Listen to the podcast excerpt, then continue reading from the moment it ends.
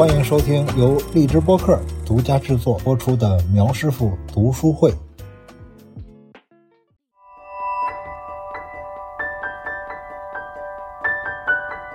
今天我来到了广渠路上的一个青创园，来见著名的潇洒姐王潇。王潇是一位畅销书作家，他写过好几本，应该叫女性励志类的图书，是吗？青年成长类、女性励志类都可以。啊，最新的一本去年出的叫《无重时间》。嗯，那今天就来聊聊他的书和他所倡导的一些时间管理理念。嗯啊、大家好，我是王潇，我是《五种时间》这本书的作者，我还是很多本书的作者。嗯嗯，但这些书是被称为女性成长类。但我本人其实最开始写的时候，出发点很简单，就是解决我自己的问题。嗯嗯，所以到现在，从第一本书到现在也出版超过十年了，看样子解决了我的问题，也解决了很多人的问题。是我看到那个王潇在全国巡回宣讲自己的书的时候，那个阵仗是特别吓人的，一般都有几百个读者聚拢在一起，全都是年轻貌美的漂亮女生，然后那个阵仗，我看着就想，哎呀，什么时候我出去推销我的小说也能有这么多的读者，这么漂亮的读者就好了。那都是你的读者，嗯，是不是也是你的信徒啊？是你那个生活理念的忠实信徒？这词儿不太好听啊。嗯，我理解就属于同一类生活方式践行者。嗯本来大家就想这么活，见到我的写的东西以后呢，就这么活的这个逻辑被人理顺了，嗯就觉得哎，这里面的步骤和章法好像更清楚了。嗯那大家都出来互相见一下，见一下以后心里更有底。你说的这么活是指什么？你能够嗯，就说两句？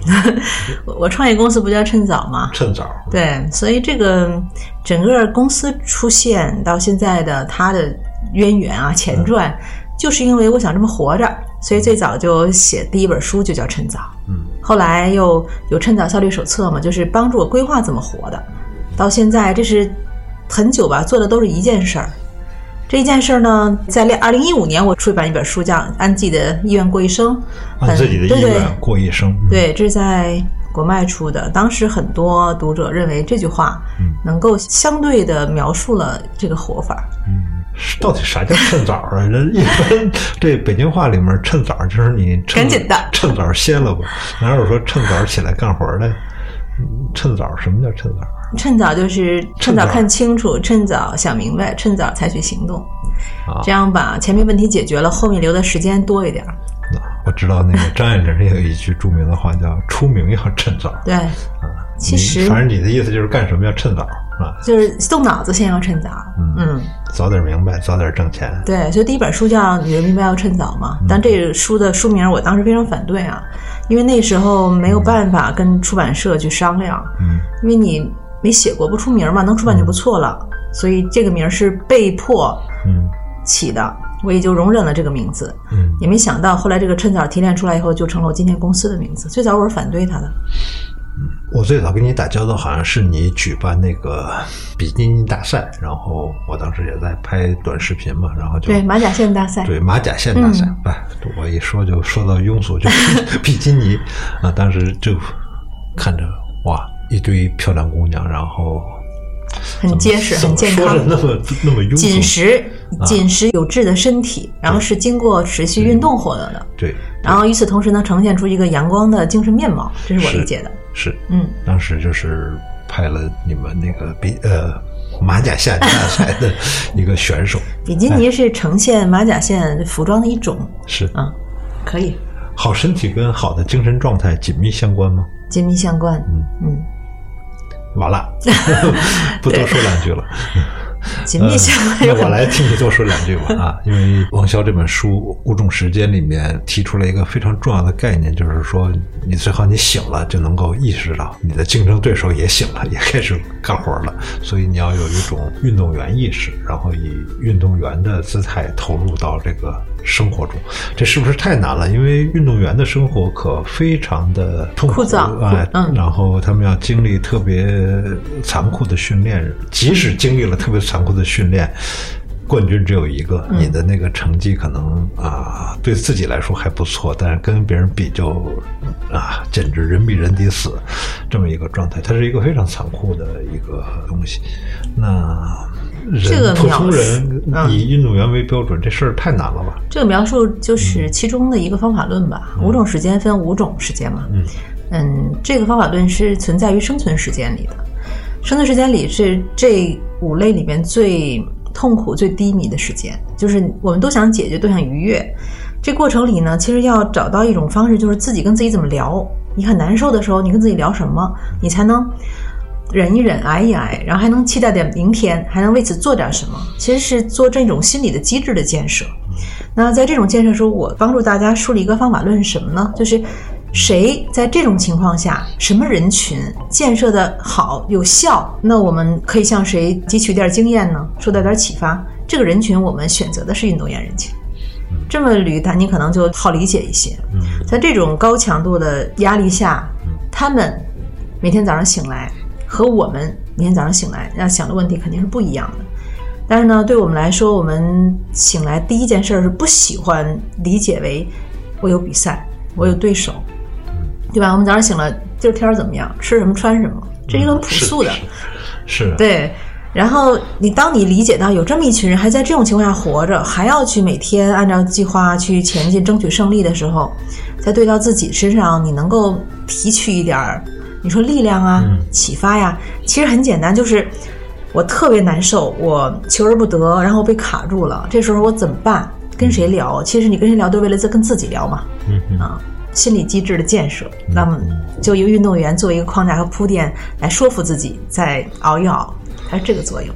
嗯，好，我来替王潇拔高一些啊。古希腊的时候啊，那个伦理学这词儿啊，我们现在听说啊，古希腊伦理学好像一下就想到学术，可那个时候伦理学这东西发明出来说，你要过一种理性的生活，变成一个更好的人，更公正、更温和，它也是一些训练来成的。而且那个时候，斯多葛学派的一些老师们就教导学生，你要向运动员学习，要去看那些摔跤选手怎么训练，然后怎么比赛，然后一个很重要的目标是，就是以业绩论英雄，或者说以胜败来论，嗯就是这事儿你你输了，那你就得承担后果；你赢了，你就实现了自己的意愿，你就会好起来。它实际上从两千多年前就讲，你要想成为一个更好的人，这事儿非常难，需要经过特别痛苦的训练。其实人面临的好多都是老问题，然后得到的呢也是那种老办法。哎，改头换面的老办法啊，嗯改头换面的老办法。比如说，我记得书里面写到，你在培训班的课程上面会让人们假想你要死了，然后你的追悼会是什么样子，你的悼词是什么样子，嗯，然后弄得大家一下就不是崩溃就哭了。真的是这样的吗？真的让人这么写过吗？五种时间它是一个体系嘛。刚才您说生存时间是解决我们一部分问题，嗯就是你得更好，你得成长，因为你在现实社会生存。嗯，我还有好玩时间、心流时间来解决其他部分的问题。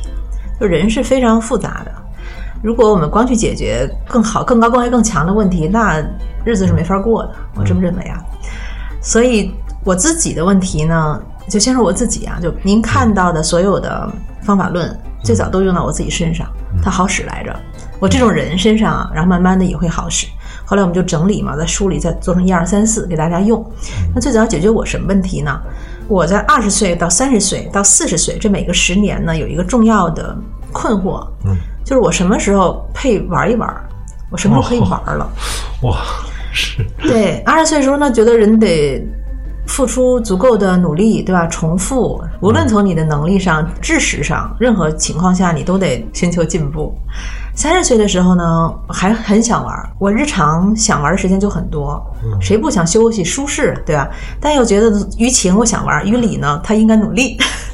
我是这种呃教育背景下的一个，咱不能说受害者啊，嗯是一个被深度影响的人，这种文化基础上，所以。啊，你你的意思就是说你二十到四十的时候，天天都想着努力工作吗？不，就是我认为人应该努力，但我想玩儿，它是一个持续的矛盾。一天二十四小时，我出去睡觉，我应该用多长时间努力，多长时间玩儿，这一直是我的问题。嗯嗯，我认为玩儿很必要，但是我这个玩是广义的，嗯 指针我没有专精在一个事上把它继续推向擅长，而是做一些现在立刻马上力所能及高兴的事儿嗯哼啊，这可能很广泛。所以呢，等到我四十岁的时候，我觉得这个问题我才解决了。为什么呢？因为我前面的十年或者二十年，我已经为了嗯努力花费了足够多的时间，我四十岁怎么也配玩了，我怎么能不能到五十岁吧？嗯嗯，所以当时就会研究你的享乐当下和计划未来应该几比几。后来呢，我得到了一个答案，在我四十岁的时候，我认为它应该是一比一的，五五分的。嗯在这个时候，我把我的问题解决了。那在此之前，你想做一个设计或者一个展望，你有什么依据？嗯对吧？这个是挺难的。你的依据呢会被很多人影响，你成长环境啊，你的信息收集啊，你参考的各种别人的活法啊。现在又有这种朋友圈的东西，从互联网上获得很多，它会冲击你。然后呢，你会觉得这似乎是我的依据。其实人找到愿望是很难的，不容易的。很多人不知道自己要什么，直到他看见，他看见以为是的时候，就设定了一个阶段性目标，他就开始，对吧？去往那个目标靠近了。我们大概都是这么成长到成年的。这个过程里呢，在我们给大家推荐的工具《趁早效率手册》上，当然我先用的啊，这里面都有叫一生的计划。你这辈子打算干什么，你就活够本儿了。我一直在研究这个问题，我一直在研究活够本儿，就是我活够本儿的问题。想干的事儿有很多，那怎么才算？然后我就怎么研究呢？在每做一个大小选择的时候，就该不该尝试，该不该往前，该不该拐弯的时候，我怎么办呢？我一定会做一个设想，就是把它这个长度拉到我已经垂垂老矣，然后满脸皱纹的时候，我觉得怎么样？我是够本儿的，这事儿该不该干？有没有意思？这是我选择的方法。那么这个事儿把它具象化以后呢，就成为了一个追悼会策划，也成为了一个场域的设计。当然，这要追溯到我在写作之前，我是做活动策划公司的，是我就是用呃场景、音乐、灯光还有流程烘托这种剧情，把人推到一个情绪里，然后让人们对吧？该发生发生，该发展发展，去帮助我的客户做这件事，帮我甲方让他们的 C 端产生一些情绪，以至于改变行为。这个是我的业务。嗯那当我不做这件事的时候呢，我会呃认为人们如果想做选择，在很长一段时间内梳理他的人生方向，可以用到这种方法。就是假想一个场景啊，对，他在心理学上也有一些理论依据了，就是用极端场景的呃设计。那一定要用葬礼吗？有没有美好一点的场景？葬礼某种程度上也是嘛，就是咱们大家都有生日嘛，对我我明天是我的生日，但是我们其实都有忌日，就不知道是哪天。我在一个心理咨询手册上也见过一个方法，就是心理医生会让来访者画一条线段，就是假设你要活多长，就即使你从一画到了一百，然后你落笔说你现在多少岁了。只要你啊，四十五十、三十，嗯就不管你自己现在这个点画在这个一百的线段的哪一个部分，当你落下去的时候，哇，你能够特别清楚的看到这线段是有线有终结的啊。然后那个 您说的对，我就是想想做出一个提示吧，就是这个时间的有限感，然后在这个基础上再思考下面的东西，是做这么一个设计。好，嗯，王潇那个他提出那五种时间是生存时间、赚钱时间、嗯，心流时间、好玩时间和好看时间，和好看时间。对，先说这里面吧，我心流时间，我老觉得是可遇而不 可求的，是不是？你经常能达到心流时间吗？不能，嗯，但你见过它，你就会知道它的好，你就想再有，那那是，嗯那是。不能。有你有什么招吗？怎么？我在书里就提供一些招儿，但也仅仅是这些可能去往的路径，就是概率大一些。嗯，我用过的招儿，用过的招儿包括就是每天固定一段时间，一定要从事一点创造性的东西，是吧？其实就是你要有坐下来保持一个持续专注的能力嘛。嗯我看过很多，就为了研究心流这件事儿，嗯就是它是我的一个现象，也是很多人的现象。那你可能要研究本质，就是很多关于脑科学的书籍，就写它是怎么回事呢？它先因为有一段持续的专注，所以关闭了你脑的一些，比如说前额叶这个部分，要是哪些部分就换气以后更兴奋、更亮了，然后有五种主导快乐的激素同时分泌，对，烟花般绽放。对，就是这个整个一个系列听上去，就你知道它是这么操作的，但你无法控制。嗯，还有一个呢，心流理论上它是一个忘我的状态，因为你是前额叶弱了，弱了以后，我这个 ego 就小了。嗯比如你觉得自己好像差不多有点心流的时候，当你觉得哎，我今儿心流不错的时候，心流就消退了。你没有忘我，我的心流不错，哎，今天心流不错，你又判断了，它就消退了。所以非常的难，它可能持续很短。你忘我的时候，理论上它过去以后，你才会知道，哦，我刚才忘我了。嗯只能是在过后才知道。当时但凡你知道，它就不是。嗯，当我想到这些的时候，就觉得这个很难，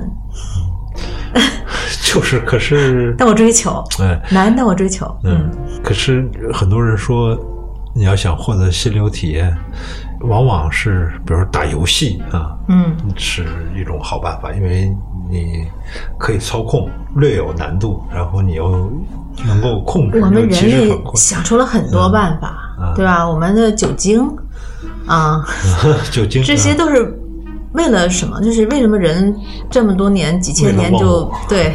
什么叫醉生梦死？就是你希望忘我，嗯忘掉日常那些已经框住你的判断，那样快乐。所以我认为心流有两个去处啊，就是一个是功能性的使用它，很多创作者他为了自己，因为心流中你的主观 ego 关了以后，另外几个大脑其他地方很发达，你就连接上了，然后又活跃了，就可能有比平时更棒的作品出现，可能是是更高的存在的我什么鬼，反正就出现了。心流是它的功能，它心流过去以后，它要这个作品。这是第一种，第二种，我认为才是最应该、最厉害、最追求的。我只说追求啊，我也没有 达到。就是心流里面就是我应该去的地方，我就应该待在这儿，这就是我，而不是为了这段结束把它扔了，我要那个副产品。嗯作品是心流的副产品，心流就是本身。但我说这么多，也是一个我的嗯，我理解，嗯，因为我达到过，那个也是九年前有那么一段时间，持续了几个月的时间吧，嗯每天都能有那种状态，但是你在干什么当时？写写小说，嗯嗯，那我明白。就他就会这样，但是后来就是总不如那种状态那么。那你知道你去过，你见过，是嗯是，这是确切知道的。你你就会特别想，你还想去特别想去。所以心流时间虽然它占的这个整长度可能非常短暂，但它一定是一种，就是可以被独自归类的，因为它太值得被独自归类。也曾经有人归类过，说人的一生的性高潮的时间也就四个多小时了，就是，对，但它也是一个极端体验。是理论上性高潮是心流的一种，因为它接近忘我，哦所以人们就是每年的大批人为什么去火人节这种地方？对，嗯它就是集体是不是能有一种寻找到各种各样的途径里面到达忘我的方式？就是嗨，反正就是就是嗨，嗯有一部分人呢是希望在这过程当中，就是得到作品的，是，对，有一部分就是去就是本身的，这是我理解。我明白。但还有一点啊，是这样，就是一个人的大脑的发达程度，这是我乱讲的，我自己琢磨的。一个人大脑发达程度，你进入心流想关闭前额叶，要看你前额叶之外其他的大脑的结构有多厉害，不然你也只是进入一个平庸的心流。你把这儿关了，因为你其他大脑也没有收集过什么丰富的信息，也没有什么厉害的提炼，也就那么回事儿。嗯，也就是明白比。较对心流和心流其实还有差距。质量的差别，对啊，取决于你怎么用过它。我看你说好看时间是指啊，嗯锻炼身体，让自己变得更美，这我理解。嗯，你说的好玩儿，好玩儿时间是指什么呢？好为什么没有谈恋爱的时间呢？为这个男欢女爱，这个是哦那特别浪费时间被我。没有没有，他被我分类了。我认为谈恋爱首先是好玩时间，哦，你好奇，你感兴趣，你觉得有的玩儿，你才会开始，嗯对吧？这好玩，所以好玩代表着对世界不知不觉的好奇心。我还想多种玩法，或还想玩下去，这是你一个愿望，然后你会参与行动。所以好玩时间是为了获得好玩而付出的时间。那有两种结果，一种是并不好玩，第二种就是确实好玩。玩到了，所以在好玩，它应该是，比如说咱们那个遗愿清单啊，这种东西，它就应该是好玩时间的全人类大集锦，在一些好玩的极致里面，对吧？那我们要回到说刚才聊的那些脑科学，当然我一直一知半解啊，这个里面它也都是一场电化学嘛，它的烟花绽放的厉害，那我就要去，别人都说这个东西厉害，那我去看看到底有多好玩。所以我认为，其实好玩时间它应该是心流时间的前传。它应该一个池，有时候还会想，你说什么时候说一个人老了呢？对吧？哎，说咱们先去这儿吧，你说没劲，哎呦，有你说嗨，没劲，不过如此，就那么回事儿。完了，这个时候，对吧？你会把你去过的经验套用它，然后你还会把你已知的事情去解释它的时候，这可能是 这就是老了。这是重要的一个衡量的标准。哦，那我 那我十多年前就老了。嗯，你就觉得我嗨，我都玩过，就那么回事儿。嗯，当然了，这是有可能，但是你在做这个判断的时候，你不是说我不玩了，你说我玩的，玩你们这些我都玩过了，啊我已经玩那个了，或者说我玩的，对吧？不是你能不能举点例子？别老用“玩”这词儿，就是说，啊，你你举点例子，比如说你的遗愿清单，这词儿那么难听，或者是说你你你你想过的一些遗愿清单就是我这辈子做过，我觉得比较够本儿。啊，作为一个人类，在小小的人类，你在这个球上，我还能干点啥？做过什么算算够本儿？说几样？就是体验最大化的东西吧啊。这有两种，第一种是呢，你买张机票到那儿，大概率就这事儿就办成了。比如说你看个极光，对吧？你买张机票到到对往那住一星期，大概率看见了嗯。但是很多人为什么在医院清单上？你前面有几个清单打勾就能成型的嗯？还有一些东西，比如说你要到。对吧？蓝洞潜个水，嗯你不能去那儿不行，你得先考个潜水证，你才能下去。嗯，对，它是一个得通过努力才能够到达的一种体验。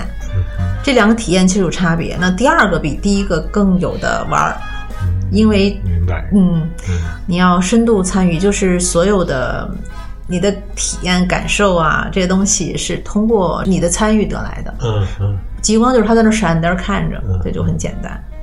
嗯，我是这么理解的，所以我现在倾向于玩第二种，啊，第一种就不好玩了。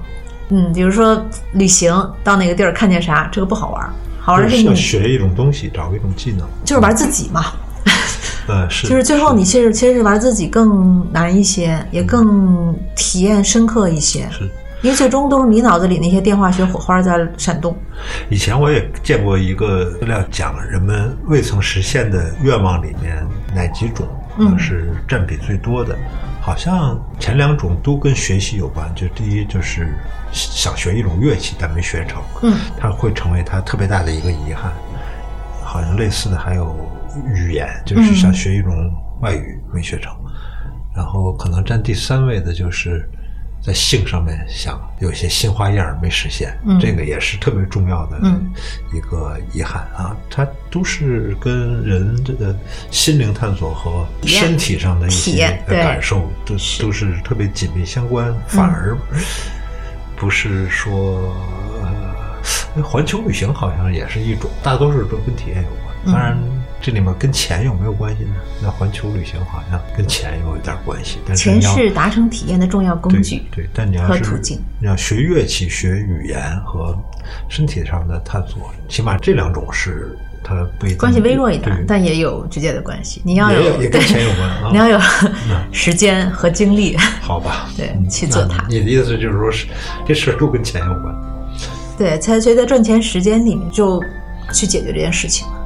就是我有一些时间耕耘，我也想另外一些时间输送它的养料，所以我得把耕耘做一做，不然没得输送就玩不好，也玩不到位。嗯，你宣扬这套东西，对不起啊，我这词儿特别难听啊，不就是不不，可以可以。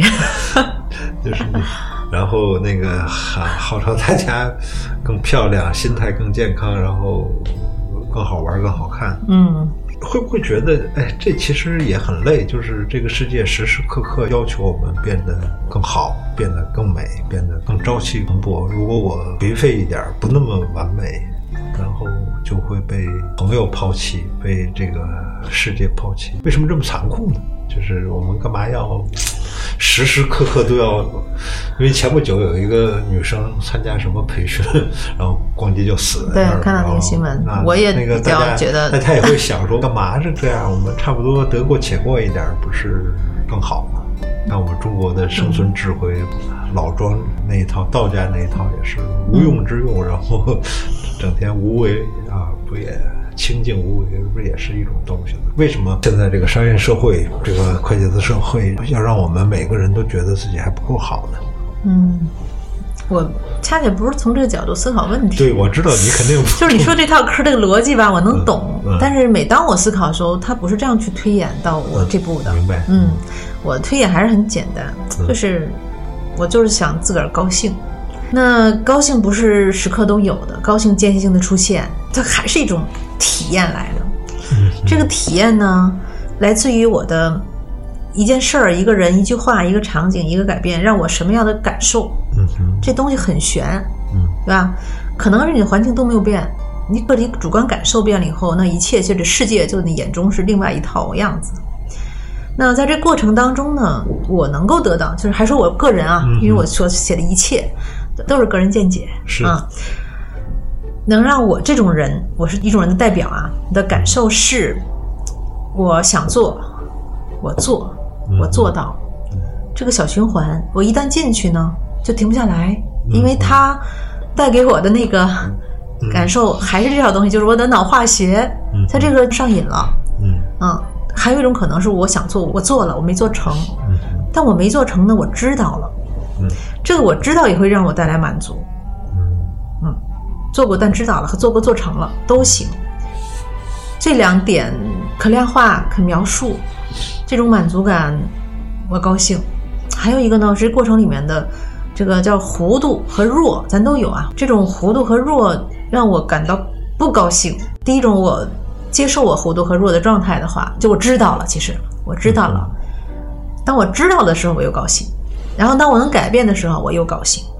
所以呢，我对我来说，这两个结果能知道和能改变，都要靠把这事儿办了，或者尝试了，这一轮我才算结束。之前咱们说做那个追悼会策划是干嘛呢？就是这一辈子就这么长，嗯对吧？其实作为我来说，我特想知道我此生的限制到底能到哪儿，嗯嗯弄到什么程度，真弄不动了可以。但今天还不还没来，那我再弄弄。所以 就是还没放弃，还可以再试试。比如说我现在，对吧？明天我四十三岁，但是呢，我还在做增肌计划。增肌计划它还在改变着我的体型和维度，这事儿就好玩儿，它属于玩自己的一部分。嗯，年年轻四十三，年轻的很，年轻的。说起来很残酷啊，可能也政治不正确、啊。你那个经常拍一些特别漂亮的照片啊，不仅你拍，还经常带着一大帮漂亮姑娘拍。我每次看到这个，我老想起那个以前一个笑话，说来我们的健身房吧，又胖又丑，到我们的健身房锻炼个一年半载，你就会只剩下丑了。那有些东西是不是没法改变？比如说太丑了。我这问题太不正确，但是问题对但是但是问题是对的问题吧？啊嗯，有些东西是没法变的，怎么办？在好看时间里面啊，嗯我也给它好看时间一个定义，它叫做生命力的好看。嗯就说以我为例啊，就是我天生骨骼啊，什么肌肉啊，它有它的缺陷，嗯它有它的长处短处，有一定有根本没法改变的地方，我拼死劲也改变不了的。但是我当然知道有可改变，我知道，那我就看看能改变到什么样子。还有好看难看，它是相对的，是吧？嗯哼，这是很重要一点。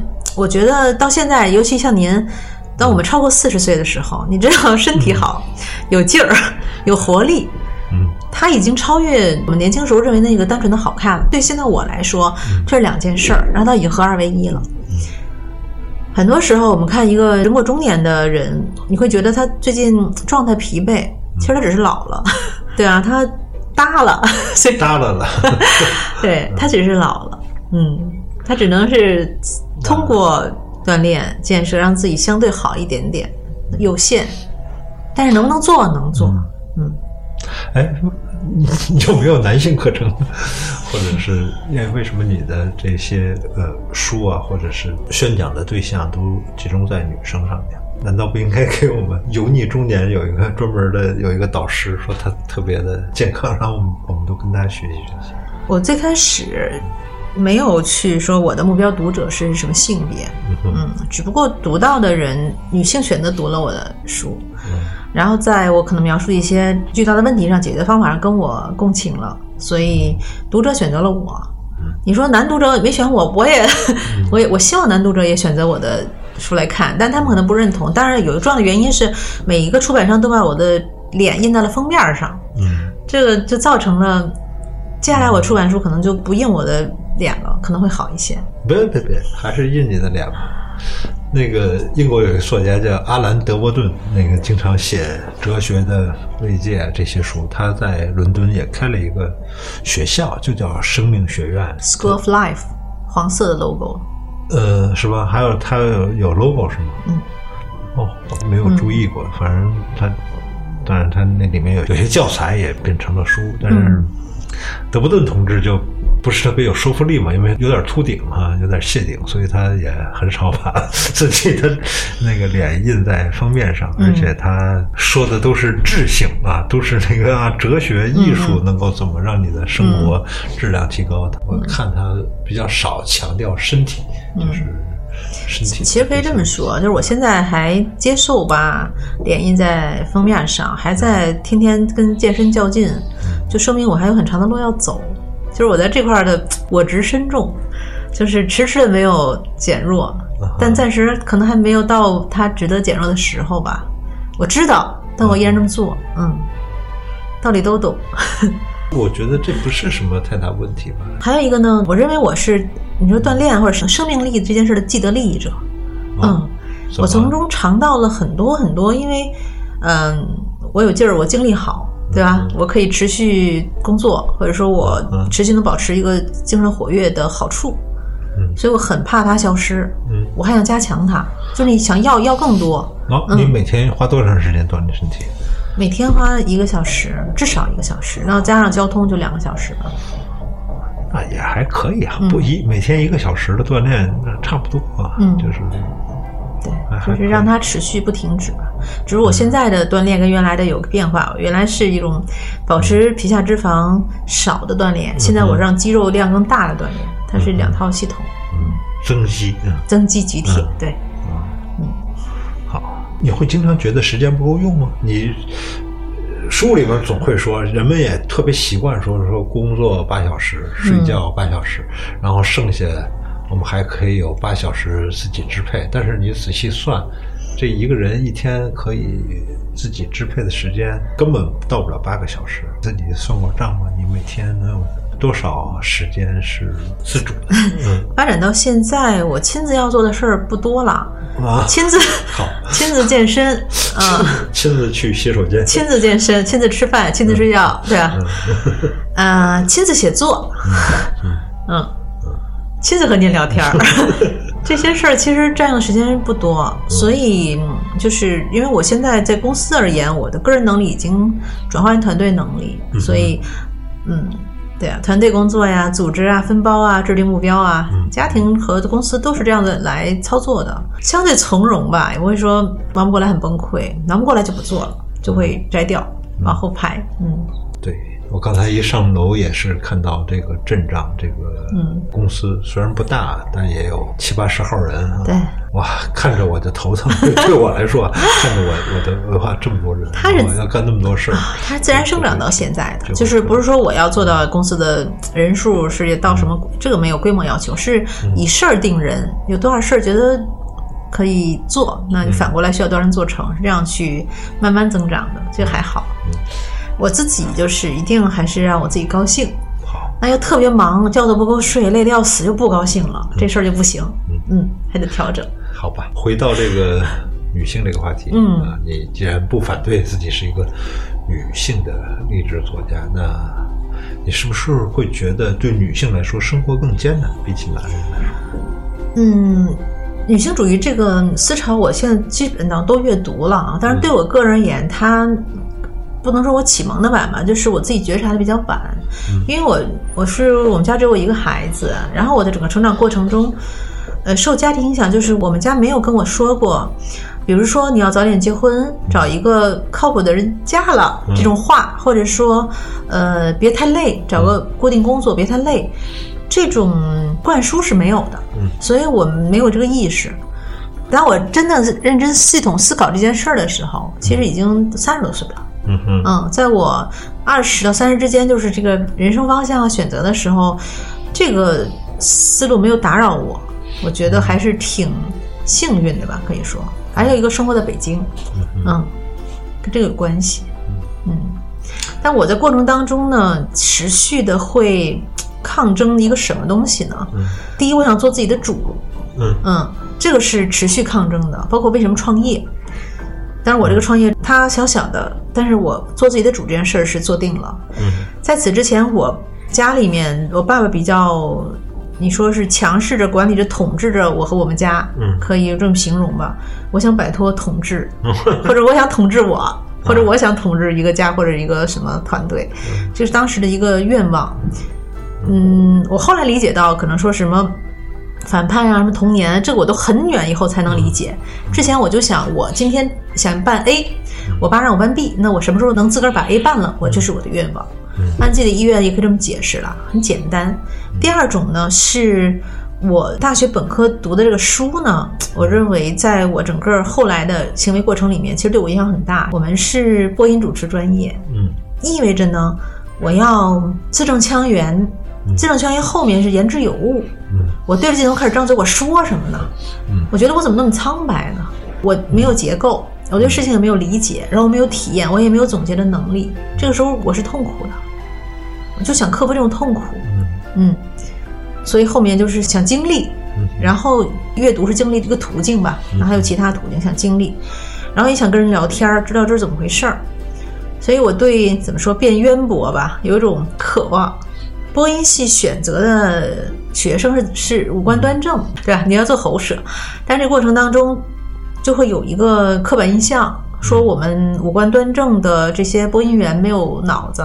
嗯嗯哇，这整个时间里我就很想证明我有脑子，嗯但是你们不让我用。但事实上我有脑子，我没有，我以为我有个脑子，但是我其实真的没有。现在回忆啊，我没有，我想有来着，就是我知道自己没脑子，这个事儿也行。对，就怕的是你不知道自己没脑。所以我在知道自己没脑子的这个时间段里生活了还挺久的，我觉得有二十到三十十年的时间吧。嗯、还有一个呢，你说在女性主义里面，我在书里面描写以后被很多人大家拿来共情的有一个场景，嗯哼就是在那些年吧，比如说可能晚晚上经常有人组局吃饭嗯，就叫我去，我就坐那儿吃。嗯坐那儿吃呢，那每个人就是张总、李总、王总都有一个 title，然后一个社会背景的描述，谁谁谁做什么的，对吧？各位大哥，到我这儿呢就是哎美女，美女吃这个，然后我叫我叫王潇，哎，我有名字。嗯当时我就升腾出一种渴望，就说介绍到我这儿，什么时候我叫第一我叫王潇，第二我我 title 我是干什么的，嗯能够把我们都顺序介绍下来，这就行了。啊嗯，就是别人叫我美女，我是很不舒适的，嗯想渴望一个 title。哦嗯，这事儿什么时候解决呢？我记得我三十多岁的一天吧，有一天晚上有个饭局，有人叫我去，我那天已经卸了妆，躺在了床上。我说这个饭局有 A 大哥、B 大哥、C 大哥。嗯我说那个有这么多大哥跟我有什么关系？我说第一，我说第二呢，咱们讨论什么事儿？嗯有事儿要讨论吗？对吧？有合作要达成吗？如果有，我判断一下，我真去，对吧？我说如果你们是找一个妞吃饭，那就别叫我了。对方叫我那人一下就笑了，他说。我们找妞儿是找九零后，您还真当您是盘菜呢。我说得了，我说企业家了，我就去了。就是有这么一次交谈，这就是对我来说是二十岁到三十五岁这跨度里面的自我认知的改变。嗯结果呢，呃，类似的饭我也吃，吃了这都是大家介绍完了，到我这又叫美女。我说不是，我说我说大哥，我叫王潇。大哥说，哦，王潇王潇知道了。转了一圈，到我这又没女了。我说那个，我语重心长的跟大家说呀，我说不是我这个特别刻意啊，但是呢，这是我三十岁过后发生的事儿，不是现在啊。我说，嗯，我这么多年还挺努力的，嗯对吧？努力做事业，然后 努力写作，就是为了我在饭桌上能有个名字。嗯我说你们各位大哥就叫个我名字，咱们就高兴一下呗。哦然后各位大哥说：“哟，你这个美女还挺有意思的。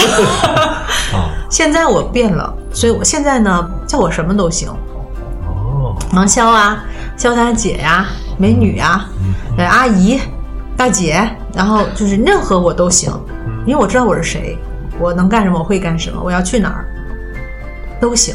哦。所以这个阶段其实变化还挺大的。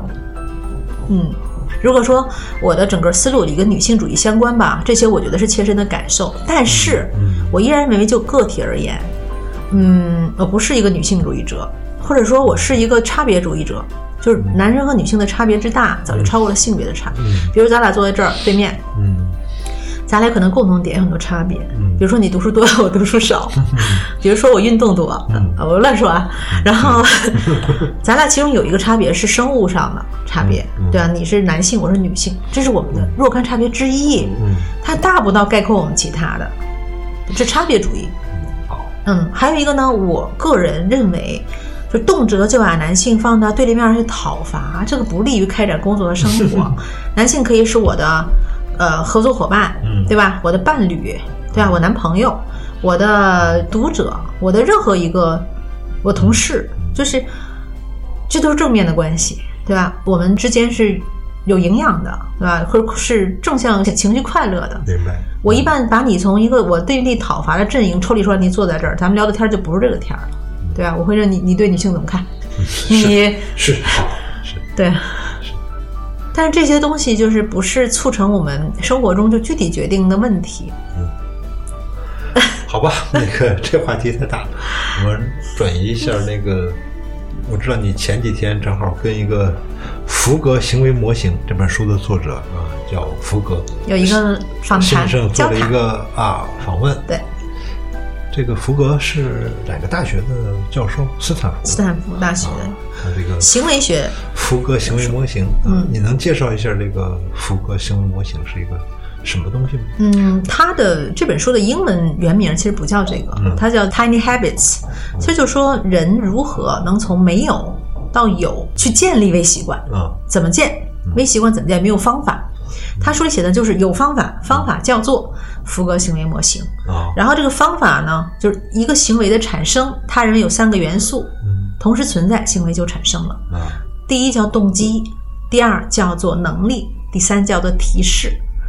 他在书里能力提示示，嗯嗯，那么他在书里面呢，就是着重的去说明渲染的是这个提示的意义。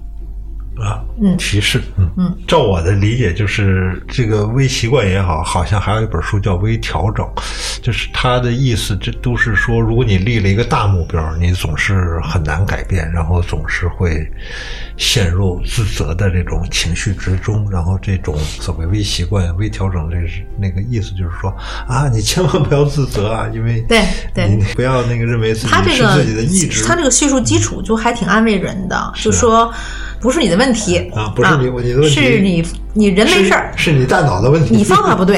啊还有一个呢，就是你意志力也没问题，意志力天生像肌肉一样，每个人发达程度不同。是吧？但是呢，意志力有问题，但不叫事儿，你还是可以通过不停的操练把这事儿办了。就是意志力有影响，但不大，不要把它当件事儿啊。好吧。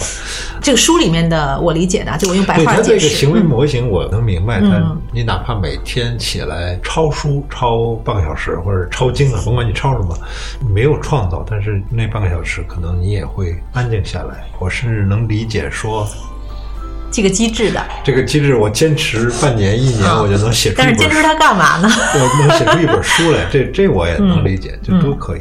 但是往往呢，吸引我们做出巨大改变的那些事儿呢，都特大。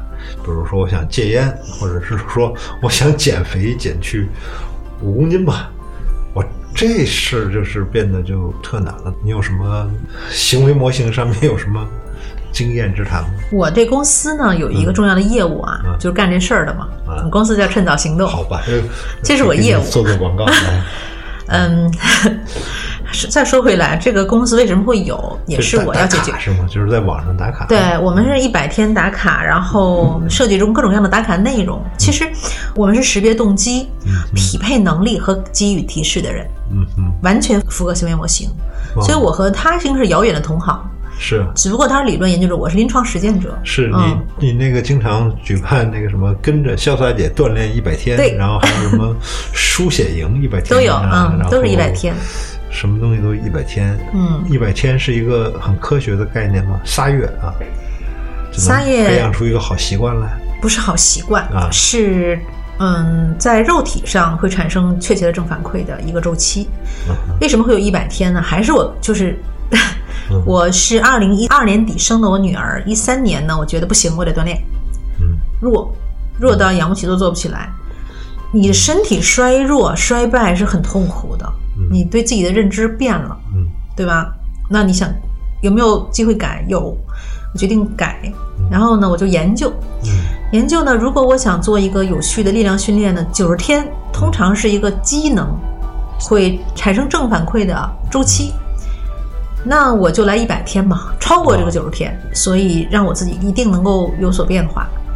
我就叫做我自己的塑身一百天。当时我是在微博上发，嗯就是不关任何人的事儿，关我自己的事儿。嗯，自己记录一下。对对对，，然后这个东西就波及开去，大家就在我这个标题下打卡呀。嗯这很早年的事儿了，一三年，所以就形成了一个一百天。嗯它有机制有基础，就是还是解决我自己的问题。嗯，我是穷则独善其身，好，所以嗯你说的这个我是感同身受，因为嗯那个你刚才那句原话是怎么来说的？那个身体的衰败会特别影响你的自我认知。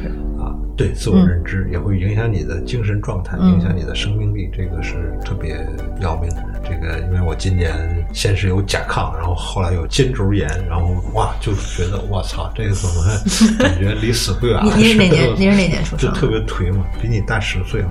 嗯会整个精神状态就就比较差，所以现在吃药控制好，然后也要向你学习，那个争取用啊一百天能形成正反馈，就是你坚持过三个月，然后你自己就有感觉，就就非常明显的非感觉常明显的那个身体就会好起来。我十月份已经开始恢复锻炼了，已经过去三十天了，祝贺你争争取到那个十二月底的时候，能够感觉到一些伟大的变化。嗯，还有啥要说的？跟着潇洒姐锻炼一百天，跟着潇洒姐书写营一百天啊，哦，那我们有很多啊，锻炼有好几种，然后还有写作，写作。嗯，然后学习如何去做时间管理，这东西都要有践行的周期，一点一点。嗯。OK，嗯，读者们有兴趣的话啊，看一看王潇的五种时间，看看他的请大家下载“趁早行动 ”APP 或者“趁早行动”小程序。好，各种时间管理的方法，也可以看一看啊。还里面其实还有为模型对啊这些，关于像产后的修复啊，关于呃营养啊、饮食啊，其实这些细小的每天一点点的东西的改变，都要靠这种周期性的，有人陪着，有人监督，有人管你，有人帮你看一看，才能够做完。我们就是个陪伴者吧，就做的这个工作。OK，好，那今天就聊到这儿，嗯，谢谢谢谢。啊，您的问题都都得到了解答吗？嗯还行吧 我我跟着你练一百天试试。啊，那就好。